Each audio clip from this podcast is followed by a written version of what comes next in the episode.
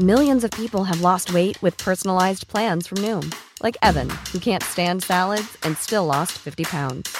Salads, generally, for most people, are the easy button, right? For me, that wasn't an option. I never really was a salad guy. That's just not who I am. But Noom worked for me. Get your personalized plan today at Noom.com. Real Noom user compensated to provide their story. In four weeks, the typical Noom user can expect to lose one to two pounds per week. Individual results may vary. Querido Salomón Chertorivsky, profesor investigador del CIDE, presidente del Consejo Consultivo Ciudadano Nacional de Movimiento Ciudadano Pensando en México. Querido Salomón, ¿cómo has estado? Javier, querido, te saludo con enorme gusto a ti y a tu auditorio. A ver, este, he leído lo que has dicho, he seguido tus tweets, ahí estoy, ya sabes, uno anda en la vehemencia cotidiana.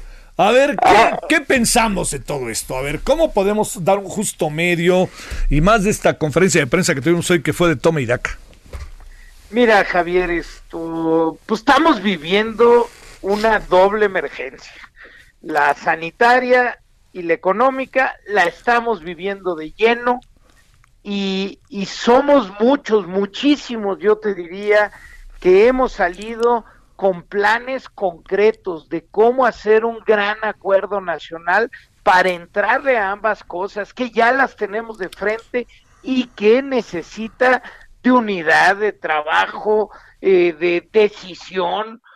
Y pues lo que no encontramos es en el Ejecutivo Federal una mínima escucha, Javier. No encontramos un, un, un pequeñito lazo que diga, bueno, pues vamos a empezar a construir ese acuerdo del que hablan, este, aquí está lo que nosotros pensamos, no, todo lo que hemos propuesto, todo cual se ha propuesto, tanto en materia sanitaria como económica, que ha sido muchísimo, Javier, ha sido escuchando a las organizaciones de la sociedad civil, escuchando a los especialistas en ambas áreas, tanto al personal médico y de enfermería y a los grandes especialistas de nuestro país para el tema sanitario, como a lo mejor de la economía nacional para poder trazar un plan emergente ante la inminente crisis que, que tenemos de frente, que hay que decirlo, ya no, no es si vamos a tener una recesión o no, esa la vamos a tener, es cómo evitar una depresión para nuestro país.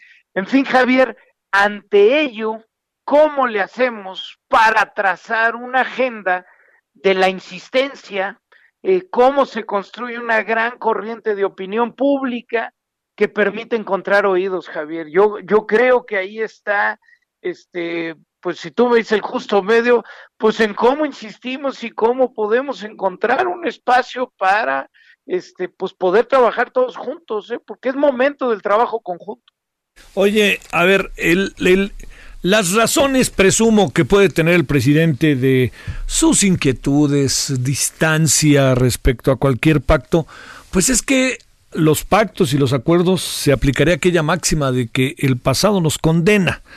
Este, ¿qué alcanza a saber? Porque el presidente eh, me parece que está eh, incluso no, no, no toma el mando directo de la crisis del coronavirus como lo hacen otros presidentes en el mundo. Él ha dejado en López Gatel particularmente el asunto. A ver, ahí yo te diría, tú que estuviste en esta parte de la salud de nuestro país, ¿qué alcanza a saber qué se hace? Mira, eh, a ver, necesitamos directrices más claras, Javier, necesitamos que sea muy puntual y muy concreto lo que el país tiene que hacer y necesita eso de acompañarse con las medidas congruentes. Dos ejemplos te pongo. El primero, en efecto, y lo acabas de decir cuando, cuando platicas en las condiciones que están trabajando el personal médico y de enfermería, ahorita referías tú al IMSS, pero yo te diría en general, eh, llevamos meses en donde sabemos que esto puede llegar y el personal requiere de los insumos mínimos, Javier, para poder laborar en condiciones de seguridad. Es fecha que no lo tienen. Las unidades médicas que ya se empiezan a llenar, Javier, con pacientes severos, porque un porcentaje importante de quienes se contagien de COVID-19 van a tener que llegar a los servicios de salud. Se calcula que alrededor del 5% de todos los contagios Hoy las unidades que están preparadas para ello ya se empiezan a llenar, Javier, y en las próximas semanas vamos a ver la saturación. Esas unidades médicas, incluso las de más alta especialidad, aún no han recibido los recursos adicionales en equipamiento, en personal por parte de el gobierno. Allá hay un primer tema que se tiene que atender con toda puntualidad. El segundo en materia sanitaria, Javier, es que necesariamente, indiscutiblemente, para poder hacer efectivo el quédate en casa, en paralelo tiene que haber un planteamiento económico para las millones de mexicanas y mexicanos que se ganan la vida todos los días, tienen que saber cómo se va a sustituir ese ingreso, el que están dejando de percibir y que diario lo que les permite es comer. Si no está el plan económico en paralelo, no después, hoy es imposible que este para una buena cantidad de la población el quedarse en casa sea realmente una dirección, una directriz, un mandato efectivo. Entonces, este combinamos a que pues eso se vuelva una realidad. Y para ello sí hay forma. Y la forma es que el Estado mexicano tiene que poner inmediatamente recursos de manera masiva en los diferentes espacios que, existen, este, a través de los programas sociales, a través de un masivo seguro de desempleo, tanto para trabajadores formales como para trabajadores no formales. Hay que poner al gobierno a ser el comprador de último recurso, Javier, por ejemplo, eh, en el tema de los ya están cuartos de hotel para eh, los médicos y enfermeras a que no tuvieran que llegar a casa estar preocupados por el contagio. Con eso hay un doble efecto. Hola, a, ver, a ver, espérame tantitito ahí. Algo, algo con tu teléfono, mi querido Salomón. A lo mejor estás... Ya no sé si es el tuyo o el mío, pero... No, no, eh, ya, ya estamos, ya estamos. A ver, sale. Sí. Decías, y entonces algo, algo que sería el, el, gran pago, el gran la inversión de el gran el comprador de última instancia, entonces por ejemplo a los hoteles, a los pequeños y medianos hoteles, que el gobierno federal rentara todos los cuartos para que el personal médico y de enfermería que así lo dispusiera se pudiera quedar ahí así evita poner en riesgo de contagio a sus familiares, están más tranquilos, pero al mismo tiempo le generas ingreso a estos este, hoteles, a esas empresas este, y con ello al empleo que está en esas empresas. Es decir, Javier, necesitamos un plan masivo y lo que no tenemos hasta hoy es un plan por parte del gobierno. Hemos puesto muchas alternativas sobre la mesa. No es cierto que existe solo un plan de gobierno y un plan del empresariado al revés. Lo que te quiero decir es que hay un plan, hay muchos planes que se han puesto ahí sobre la mesa para ser discutidos, dialogados, trabajados en conjunto y pues hasta hoy lo que tenemos es que no hay, Javier. Sí. ¿Qué es este plan de emergencia que se ha lanzado vía Change.org para firmarse y para que el gobierno eventualmente lo atienda? Mira, ahí es una carta en donde volvemos a combinar al, al presidente de la República a que se actúe de inmediato en tener un plan de emergencia. Cuatro puntos esenciales, Javier.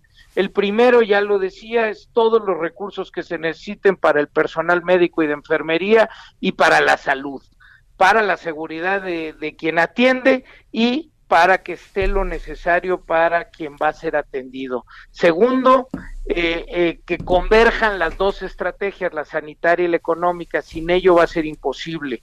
Tercero, un plan para perder o para que no se pierdan o para que se pierda el menos el menor número de empleos posibles. Y para ello no es solo las empresas, vamos a tener que trabajar todos, sí, pero sobre todo el, el, el, Estado mexicano va a tener que poner muchos recursos, como decía, en un seguro de desempleo, pero también en prórrogas fiscales, nadie quiere dejar de pagar, pero sí se tiene que prorrogar, tiene que pasar la tormenta y si las empresas no tienen flujo, simplemente van a quebrar y después va a ser mucho más difícil. Y cuarto y último, Javier, lo que decía es, hay que escuchar la pluralidad. Hay muchas cosas ahí, dejemos de dividir dejemos del ustedes y el nosotros, este, no es que los deportistas o, actrices, cantantes o, cómicos estén de un lado y no, Javier, aquí es todos vamos por un plan, no polaricemos, vámonos con unidad a ello.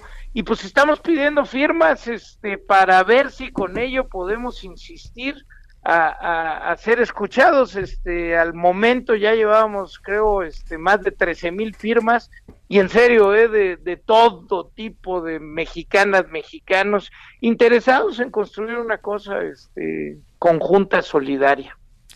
Te mando un saludo, Salomón Chertorivsky. Gracias que estuviste con nosotros. No, hombre, un gustazo y que te vaya con mucho éxito en radio también, Javier. Gracias, querido Salomón. Hasta luego. When you make decisions for your company, you look for the no-brainers. If you have a lot of mailing to do, stamps.com is the ultimate no-brainer. Use the stamps.com mobile app to mail everything you need to keep your business running with up to 89% off USPS and UPS. Make the same no-brainer decision as over 1 million other businesses with stamps.com. Use code program for a special offer. That's stamps.com, code program.